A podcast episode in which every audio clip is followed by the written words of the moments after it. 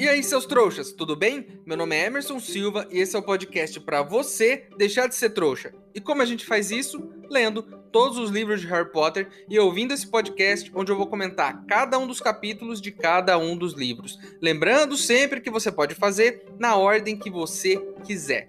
Hoje vamos comentar o capítulo 20 de O Prisioneiro de Azkaban, O Beijo do Dementador. Sim, nesse episódio tem beijo e não é do que a gente gostaria de ver, né? É aquele beijo chato de receber. Então, sem enrolação, vamos pro episódio de hoje. La la la la la la la la la la la la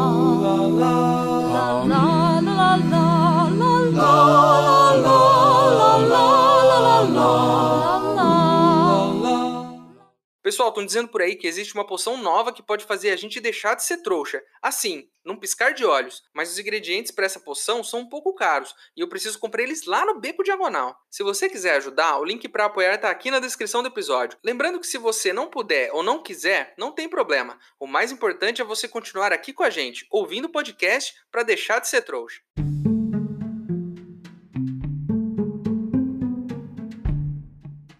Resumindo a história aqui, o Sirius é inocente, o Lupin é lobisomem e o Snape guarda mágoa por muito, muito tempo e foi atrás deles, mas se ferrou e foi apagado pelo Harry, pelo Rony e pela Hermione ao mesmo tempo. Agora eles estão levando o Pettigrew e o Snape para a escola para dar um jeito nessa situação aí.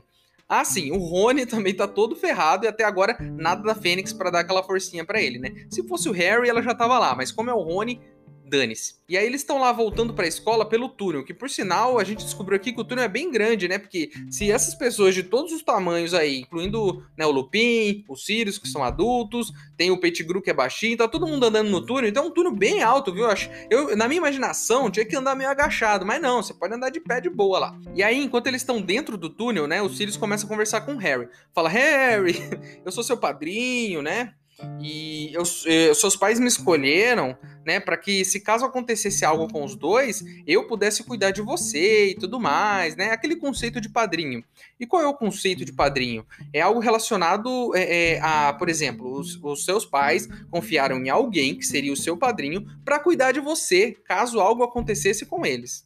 O conceito de padrinho, até onde eu sei aqui, pelo menos aqui no Brasil, é algo relacionado à igreja, né? Você escolhe o padrinho na igreja. Então podemos assumir neste caso que bruxos têm religião? Afinal de contas, a gente já sabe que eles comemoram o Natal, que é um feriado religioso. Né? Segundo, eles têm padrinhos. Então, é mais uma coisa, na minha visão, religiosa. Se não for, você pode me mandar um e-mail aqui. Então, os bruxos têm religião né? Isso me faz lembrar de uma época em que os livros de Harry Potter faziam o maior sucesso, quando eu era mais novo, né? E estavam lançando os livros ainda. Sim, eu sou dessa época. Parece difícil acreditar, mas sim, na minha época não tinham todos os livros, eles eram lançados. E aí, nessa época em que bombava, a gente fazia fila em livraria para comprar livro, era uma maluquice, né? Saía na TV muita matéria de uma galera que se organizava para queimar livro né? E que falava que o livro ele era algo que ia contra a igreja e era um era uma bagunça, era tenso realmente isso daí. E tinha pai e mãe que proibia o filho de ler porque era um livro de bruxaria. Ainda bem que hoje em dia, depois de muito tempo, depois de filme, parece que a coisa mudou um pouco e não tem tanta gente assim, né, falando sobre isso.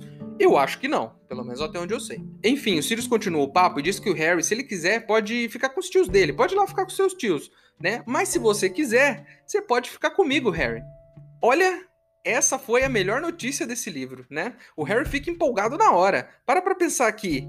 Melhor morar com um ex-presidiário ou com o Duda? Para pra pensar nisso eu iria na hora com o ex-presidiário. Eu nem ia perguntar o que, que ele fez. Eu ia com ele, porque o Duda, velho, o Duda é difícil, viu? Tem a tia Petúnia, tem o tio Walter, mas o Duda, cara, ele acho que ele é pior que um carcereiro de Azkaban. Então, eu acho que o Duda é pior que um dementador, né? E aí fica aqui a pergunta: melhor um beijo do Duda ou um beijo do dementador? Qual dos dois vai sugar mais a sua felicidade? Eu vou no dementador. Aí o Harry fica empolgado, né? E imagine só, primeira coisa que eu pensei: será que no próximo livro Harry está namorando com Sirius Black? A gente não vai ver mais a casa dos Dursley? Talvez seja algo aí pra gente prestar atenção aí. Aí eles saem do túnel, né? Eles saem no jardim da escola, lá onde tá o Salgueiro lutador. Primeira coisa estranha, o Salgueiro não deu porrada em ninguém. Mas eu acho que o, o Bichento saiu e apertou o botão antes, né? Porque o Bichento tava na frente, que é o gato da Hermione. E aí eles saem, velho, e assim que eles saem pelo buraco do Salgueiro, acontece algo que a gente não esperava. As nuvens estavam tampando a lua naquela noite. Mas exatamente naquele momento, exatamente. Porque é assim na vida, né? As coisas dão errado exatamente no momento em que elas não podem dar errado. É exatamente assim a vida. Então faz muito sentido isso acontecer. Eles acabam de sair e as nuvens saem da frente da lua. A Hermione já começa a ficar tensa, já começa a olhar para os lados assim, né? E aí ela diz: o Lupin não bebeu a poção do matacão. Então a gente está correndo perigo. Vocês se lembram da poção do matacão? A poção do matacão é aquela poção que ele tem que beber sete dias antes de se transformar em lobisomem e ela preserva a consciência dele. Então, mesmo virando lobisomem, ele não vai atacar as pessoas, ele vai ficar consciente, ele foge para um canto e espera passar, né, os efeitos. Então, vai dar ruim. Vai dar ruim, esse cara vai virar um lobisomem. E aí, o que que a gente vai fazer? O que que a gente vai fazer quando esse cara começar a sair o Ivano por aí? Todo filme, livro ou qualquer outra mídia que cite o lobisomem precisa ter uma coisa, uma única coisa: a transformação. É a parte que precisa ter, a transformação em lobisomem. Por quê? Não faria sentido nenhum ter um lobisomem nesse livro se ele não fosse virar um lobisomem. Aí não precisava. Então ele vai virar um lobisomem e é agora e vai dar ruim pra caramba. E aí ele começa a se contorcer, velho. Ele, ele se contorce, ele parece que tá doendo e começa a nascer pelo pelo corpo dele, sabe? Ele começa a crescer, aumentar de tamanho e pelos nascem e. E é tipo né? Tipo a puberdade. É tipo quando você tá virando um menininho ou uma menininha, e aí você começa a crescer de repente, você estica do nada e fica alto, e começa a nascer pelo por todo o corpo, né? E aí, sei lá, você tem 10, 11, 12 anos, se você está me ouvindo, tem essa idade, vai acontecer isso com você. A mesma coisa que aconteceu com o seu lobisomem. Você vai começar a crescer é, e vai nascer pelo para todo lado, você vai começar a ficar fedido, vai ter que passar 200 litros de desodorante, e é isso que vai acontecer com você. Todos nós passamos por isso, né? Talvez você esteja passando por isso agora. E eu só queria te lembrar de uma coisa: tudo isso vai passar. Fica firme que vai dar tudo certo. Daqui a alguns anos a sua voz não vai mais ficar oscilando, você vai parar de crescer e, e, aí, se você não gostar dos seus pelos, você pode se depilar, né? E é uma pena que o Lupin não possa se depilar nesse momento, né? Ele vai ter que ficar todo peludo lá. E aí eu te faço uma pergunta: seria a transformação do lobisomem uma alegoria para a puberdade? Para você que não sabe o que é uma alegoria, eu te explico. Esse podcast tem essa missão de explicar as coisas para você. A gente não deixa você sem entender a situação. Uma alegoria é o seguinte: é quando uma obra, de alguma forma, retrata um aspecto da realidade, né? E sem tocar diretamente no assunto. Então vamos voltar lá para a Câmara Secreta. Quando eu fiz a relação entre a Gina falar com o diário e falar com um estranho na internet, né? Que no final acabou até sequestrando ela, isso pode ser considerado uma alegoria? Pode, se for intenção do autor. Se o autor tiver intenção de fazer essa alegoria, tudo bem, legal, podemos dizer que é alegoria. Agora, se não for intenção do autor, não é alegoria. A gente pode chamar isso de aplicabilidade. O que é aplicabilidade? É quando você está lendo uma obra e aí você usa a sua experiência de vida para interpretar essa obra. O que é exatamente o que a gente faz aqui nesse podcast. Eu interpreto a obra de acordo com o meu ponto de vista e com as minhas experiências de vida. Então, quando eu falei que o diário era como se fosse um adulto que estava pela internet falando com a Gina e depois ela foi sequestrada e tudo coisas do mundo real que aconteceram no livro, isso não é uma alegoria se a autora não disser que é uma alegoria, porque a alegoria tem que ser a intenção do autor. Isso é aplicabilidade. Eu estou aplicando a experiência da minha vida nessa obra, sacou? Esse podcast funciona para abrir seus olhos. Então, lembre-se disso. Quando você for ler um livro, faz esse exercício, é muito legal. Quando você estiver lendo, tenta buscar nesse texto as referências que ele faz ao mundo real, né? A sua leitura vai ficar mais rica, você vai preencher as lacunas com as suas experiências, né? A sua leitura vai ser diferente da leitura de qualquer outra pessoa. E, vai ser muito mais legal. Vai ser que nem um podcast aqui, só que você vai fazer sozinho, né? E dentro da sua cabeça. Na verdade, na primeira vez que eu li Harry Potter, não foi assim. Eu só li mesmo. Então, hoje, mais velho, lendo aqui para vocês, eu estou começando a fazer essas relações. Então, isso não é algo que eu fiz da primeira vez. Eu não sou o cara aqui da leitura. Eu só descobri isso depois, relendo os livros aqui junto com vocês. E é muito legal essa experiência.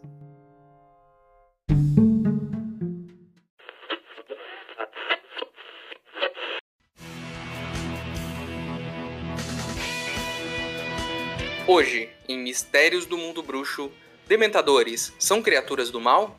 Ptolomeu, bruxo e dono de uma pequena fazenda no interior de Ribeirão Preto, jura que os dementadores estão sobrevoando sua plantação de milho, secando ela e atormentando seus animais e amigos.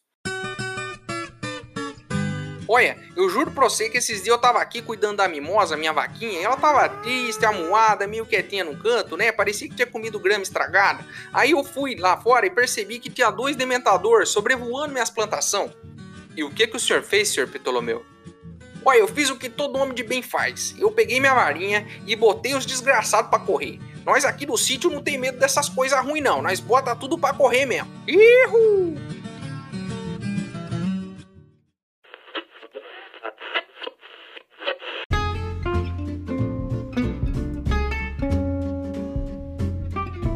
Temos um e-mail essa semana. Se você quiser participar, mandar o seu e-mail, tiver alguma coisa para acrescentar, algo para reclamar, alguma ideia, alguma coisa aí que você queira dizer, manda o seu e-mail para e-maildostrouxas@gmail.com. Manda o seu e-mail para mim, que se eu gostar, eu vou ler ele aqui. O e-mail do Thiago é polêmico porque fala sobre aquela questão do rabicho que eu deixei bem claro no último episódio, que eu achei ele um covarde. Mas aí o Thiago manda um e-mail e tá escrito o seguinte aqui: e aí, seu trouxa, tudo bem? Venho aqui para te questionar uma situação colocada no último episódio. Você disse que o Rabicho é um covarde, mesmo que muita gente diga que ele é corajoso. Eu concordo com você, isso aí, Thiago, é, é isso é importante, concordar comigo. Acho que até precisa ter muita coragem para enfrentar os amigos, mas no caso do Rabicho, acho que não foi coragem mesmo. Ele fez por medo e explicou isso com todas as palavras naquele capítulo. E, exatamente, ele disse isso no capítulo, é importante, hein? O próprio Rabicho disse isso. Pensando nisso, queria te perguntar uma coisa. Quando o Neville enfrenta o Rony, o Harry e a Hermione, que são amigos dele, para que eles não saiam do dormitório durante a noite no primeiro livro,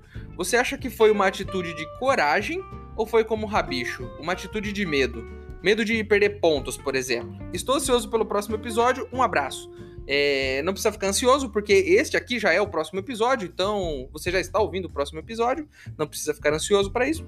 E vamos falar sobre a sua pergunta. Olha, eu acho que as situações são bem diferentes, porque o Neville, ele realmente vai lá e bate de frente com os amigos por algo que ele acredita. Ele acredita numa coisa, acha que aquilo vai prejudicar ele, e ele vai lá e enfrenta os amigos por uma convicção dele. Lembre-se disso, uma convicção do próprio Neville de que os amigos estavam prejudicando.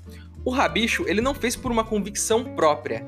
Ele fez porque ele estava com medo de uma outra pessoa. Ele estava com medo do Voldemort, que o Voldemort pudesse fazer algo com ele, e aí ele entregou os amigos. Eu acho que tudo tá na motivação, né? Você é motivado mais pela coragem ou pelo medo? O Rabicho não foi por coragem. Ele não entregou os amigos porque ele realmente estava do lado do Voldemort, apoiava ele e queria que eles pegassem os Potter. Ele entregou porque ele estava com medo. Tanto é que ele se escondeu de todo mundo depois. Ficou 12 anos em forma de rato. Então eu acho que a motivação dele foi a motivação do medo. É meio complicado, mas para mim faz sentido. Então espero que tenha feito sentido para você também, Thiago, e para o resto da nossa audiência. Ei, seu trouxa! Se você está curtindo o podcast, não se esqueça de deixar uma avaliação na ferramenta que você estiver ouvindo, caso ela tenha esse recurso, é claro. Assim o programa ganha uma moral e chega ainda mais trouxas como você.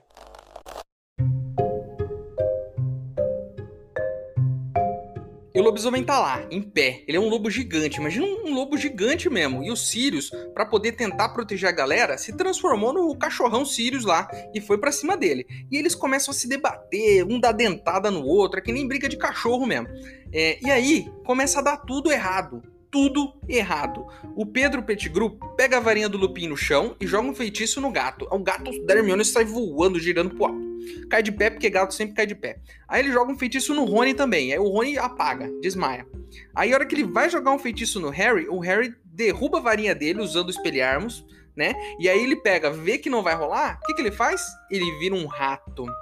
Sim, ele estava amarrado ali, algemado, não me lembro muito bem, mas ele vira um rato, as mãozinhas vão ficar pequenininhas, do tamanho de mãozinhas de rato, e ele escapa.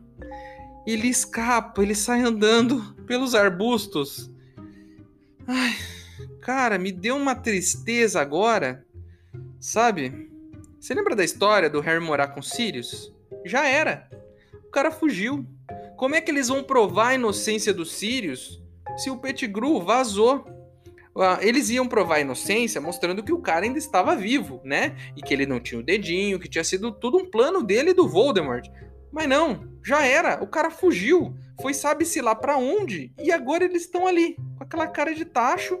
O Lupin e o Sirius estão lá brigando do outro lado, dando um dentada no outro. O Pettigrew fugiu. O Rony está apagado, porque não bastasse ter levado um milhão de mordidas, e ter sido arrastado, aquele monte de coisa. E a Fênix nem veio ajudar, agora ele tá apagado no chão também. Não é o dia do Rony, né? É, e caramba, né? Aquele sonho. Então, próximo livro, já se prepara aí que vai ser Dursley de novo, vai ser negócio de Duda. A gente vai ter que aguentar essa galera até quando? Até quando teremos que aguentar essa família? Ao cachorro, né? Vamos continuar, né? Vamos continuar. Enfim, o cachorro Black tá tudo zoado lá, né? Tomou umas porradas do lobisomem, que provavelmente é muito mais forte. E aí ele se levanta e, e tá meio tonto assim, mas ele ouve o lobisomem correndo assim à distância, né? E aí ele vai atrás. Ele sai correndo atrás do, do Lupin, mesmo assim. E aí só sobrou o Harry e a Hermione, porque o Snape tá apagado e o Rony está apagado, né? E aí no meio disso eles ouvem de longe o Sirius Black latindo alto, sabe? Uivando. Sabe quando você pisa na patinha do seu cachorro e aí você fica super culpado disso algumas horas e fica todo triste de ter pisado na patinha do seu cachorro? O Sirius fez o barulho que o seu cachorro faz quando você pisa na patinha dele. Aí o Harry e Hermione saem correndo, deixa o Rony apagado no chão, dane-se, não estamos nem aí pra você, você tá de boa aí, e vamos atrás dos Sirius. Eles descem, vão até a Floresta Proibida, né? Eles chegam lá, e aí a, a cena é bem triste na real, né? Tá o Sirius lá, ele caiu no chão, desmaiou, aí aparentemente quando ele desmaia ele vira um ser humano de novo, né? E ele está lá como ser humano deitado, e tem, meu amigo, o livro diz exatamente isso, uns 100 dementadores. Isso mesmo, uns 100 dementadores sobrevoando a cabeça de Sirius Black, parecendo um tornado do, da morte. Uma coisa. Hum, ó, já fiquei tenso aqui só de pensar nisso. Imagina esse monte de bicho maligno sobrevoando o Sirius Black, fazendo, sabe, fazendo aquela ciranda mesmo, ciranda de, de, de, festa junina, rodeando ele ali. Aí o Harry vai correndo até o Sirius, chega lá, né, e, pô, vou proteger o Sirius Black, pô, não, não posso deixar, né, porque o, lembrando aqui que o Cornélio Food, ministro da magia, autorizou os Dementadores a darem o um beijo no Sirius, e o beijo faz o quê? Suga a alma da pessoa. E um cara sem alma não pode ser o guardião legal de uma criança. Então o Harry precisa defender o Sirius, não só porque ele é inocente, mas porque ele não quer ir para casa do tio Walter. E aí o Harry chega lá e ele usa todas as suas aulas de defesa contra as artes das trevas, né? E aí ele começa a tentar fazer o patrono, né? E ele até fala pra Hermione, Hermione, tenta comigo, é só repetir o que eu tô falando e lembrar de uma memória feliz. Mas não dá. E a Hermione não consegue fazer o patrono. Mas também, né, ela não teve aulas, que nem o Harry, né? É tipo você tentar fazer uma prova sem estudar a matéria antes. Ela chegou lá e fez a prova sem estudar. Isso dá certo? Pode ser que dê certo pode ser que você tire uma boa nota, né? A não ser que você tenha um professor, que nem o que eu tive na escola. Eu tinha um professor, e essa história é real e é muito triste. Eu tive um professor que ele tirava pontos para quando você errava uma questão. Para pra pensar nisso. Você já viram isso alguma vez na sua vida? Eu tinha um professor que tirava pontos quando você errava. Era assim: você tinha uma prova. Digamos que essa prova valesse 10 pontos. Se você acertasse as 10 questões, você ganhava 10 pontos. Se acertasse 5, 5 pontos. Era isso a prova. Você podia tirar 10 ou 0, né? É, mas aí, se você acertasse 5, por exemplo, e errasse mais 5, você tirava 0. Sabe por quê? Porque cada resposta errada tirava um ponto de você. Por que, que ele fazia isso? Para você não chutar. Para você não chutar uma alternativa. Então, por exemplo, se eu não sei o que responder, é melhor não responder, porque se eu errar eu vou perder ponto. Olha só, né? Olha só o que esse cara fazia. E era sempre muito tenso fazer as provas desse cara, viu? É, é, e aí, né? Sinceramente, você só respondia o que você tinha certeza, né? Esse foi o professor mais chato que eu já tive. Um abração para você aí, se você estiver ouvindo, e eu agradeço todos os dias por não ter mais aulas com você, porque você foi muito chato. É, enfim, o Harry tá lá, né, tentando afastar os dementadores, e o Sirius lá desmaiado, a Hermione desmaiada, aquele tornado de dementadores voando, né, em cima deles, e o Harry lá, aquele patrono meia boca dele, né, que só sai um fiapinho de, de luz ali. O Harry até consegue fazer tipo um escudo de, de energia para proteger eles, né? Mas aí um dementador se aproxima, ele meio que dá uma baforada e já o escudo do Harry vai embora, porque é muito fraco. Aí o Dementador chega bem pertinho do Harry, e aí a gente tem o vislumbre do que é um Dementador de verdade, né? O que ele é? O Dementador ele tem uma pele por baixo do capuz, tem uma pele morta, toda esticada assim, sabe? Uma pele meio totalmente podre, e aí ele não tem olhos, é, é, é, vazio, né? No lugar onde teriam olhos, e a boca dele é um buraco, é só um buraco na cara, sabe? Não é uma boca, é um buraco. E ele fica sugando o ar, fazendo um barulho esquisito, sabe? Sabe quando você perde o ar? Você fica. É tipo isso, ele fica sugando o ar, né? E, e cara, eu tô fora, tô fora. Eu tô fora. O bicho é muito feio, velho. E, tipo, caramba, você é louco. Eu já tinha desmaiado faz tempo, que nem Hermione. E aí eu volto naquele papo de alegoria e de aplicabilidade. Eu não sei qual foi a alegoria que a autora usou para descrever o Dementador. Se é que ela usou uma alegoria ou se é só uma criatura que saiu da imaginação dela. Talvez ela tivesse uma intenção ao criar o Dementador. Mas aplicabilidade, vamos pensar na aplicação do Dementador, né? Pense em algo na sua vida que tira a sua felicidade. Esse é o seu Dementador, cara. Esse é o seu Dementador. É aquele cara que tira toda a sua alegria de viver né? E é por isso que é tão importante a gente se lembrar das coisas boas que a gente tem na vida, né? Isso é o nosso patrono. Você pode fazer o seu patrono. Lembre-se das coisas boas que você tem para se proteger dos seus dementadores, porque todo mundo tem dementadores na vida. Todo mundo tem. Você pode identificá-los. Pense um pouquinho que você vai lembrar dos seus dementadores e use as suas memórias felizes para afastar o seu dementador. Esse é um passo importante, hein? Esse é um passo muito importante para você deixar de ser um trouxa. Olha só, estamos chegando em algum ponto aqui. É o nome desse podcast. Então, para você deixar de ser um trouxa, identifique os seus dementadores e afaste eles usando o seu patrono, que são suas melhores lembranças. Enfim, o Dementador pega o Harry pelo pescoço, velho, com aquela mão cheia de dedo comprido, aquela pele morta, né? E ele levanta o Harry e ele vai se aproximando dele, tipo pra dar um beijão mesmo, sabe? Sabe aquele beijão de novela? É tipo isso, só que não é um beijo bonito, né? Não é um beijo que a gente gostaria de levar, né? Um beijo de dementador. É um beijo que vai sugar a sua alma. Então, acho que dessa vez, o menino Harry se meteu numa tremenda roubada, né? E das grandes. E aí ele vai chegando para dar aquele beijinho nele, né? Aquele beijinho gostoso e tal. É, e aí, nada gostoso, na real. E aí o Harry vê um clarão, do nada vindo de algum lugar ali na floresta, lá do outro lado. Imagina que, que você tá aqui e o, o clarão tá ali, né? Tipo isso. E aí tem um clarão, né? E é uma luz forte e ela vai afastando os dementadores. Vai afastando os dementadores deles, né?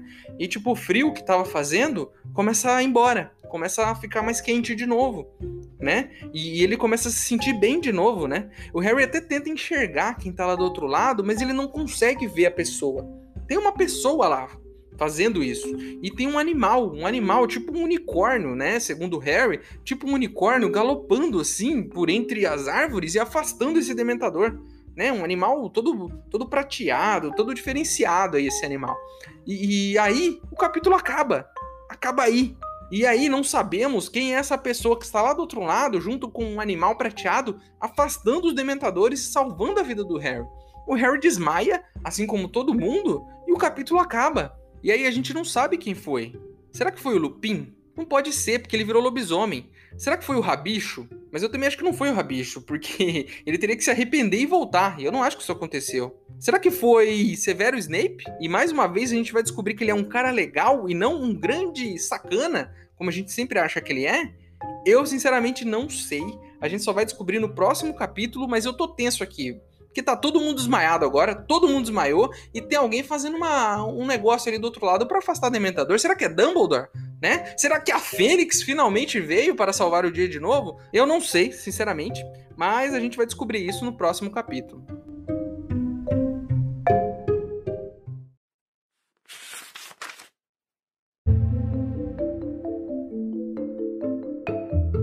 O dementador mais próximo parecia estar avaliando-o. Então ergueu as duas mãos podres e baixou o capuz para trás. Onde devia haver olhos, havia apenas uma pele sarnenta e cinza, esticada por cima das órbitas vazias. Mas havia uma boca, um buraco escancarado e disforme, que sugava o ar como o ruído de uma matraca que anunciava a morte. Um terror paralisante invadiu Harry de modo que ele não conseguia se mexer nem falar.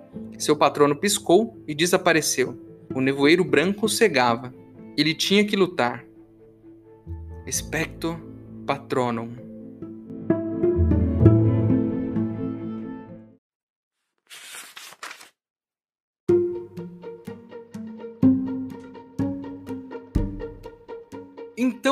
Isso, meus queridos. Terminamos mais um capítulo de Harry Potter e o Prisioneiro de Azkaban.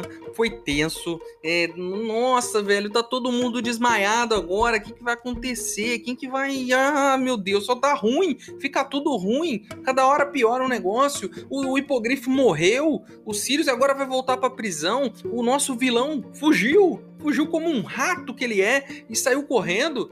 Tá tudo errado. O Rony tá lá tudo quebrado. E aí, o que, que vai acontecer? Eu tô tenso aqui, cara. Eu tô. Nossa, se eu. Cara, se eu tivesse mais tempo, eu já gravava o próximo capítulo agora. É que, pô, dá trabalho, hein? Dá trabalho. Então. Porque são umas três horas aqui para te entregar um episódio de 20 minutos. Dá trabalho, é tudo bonitinho, tudo bem feito. Então, assim, não vai dar para continuar agora, mas continuamos no próximo episódio.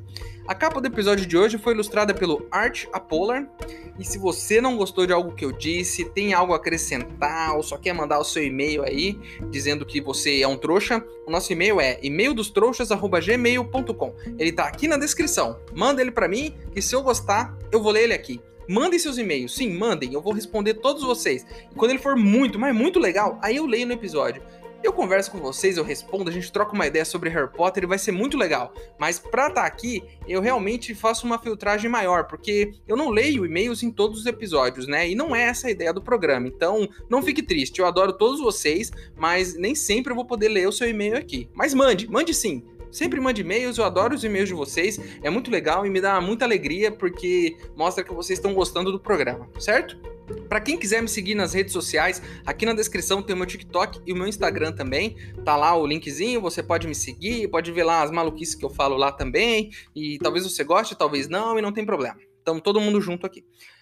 É isso, né? É isso. Então espero vocês no próximo episódio pra gente, enfim, né, ver se tem uma luz no fim desse túnel, porque a coisa só piora, viu? E eu tô tenso aqui. É... Então é isso, né?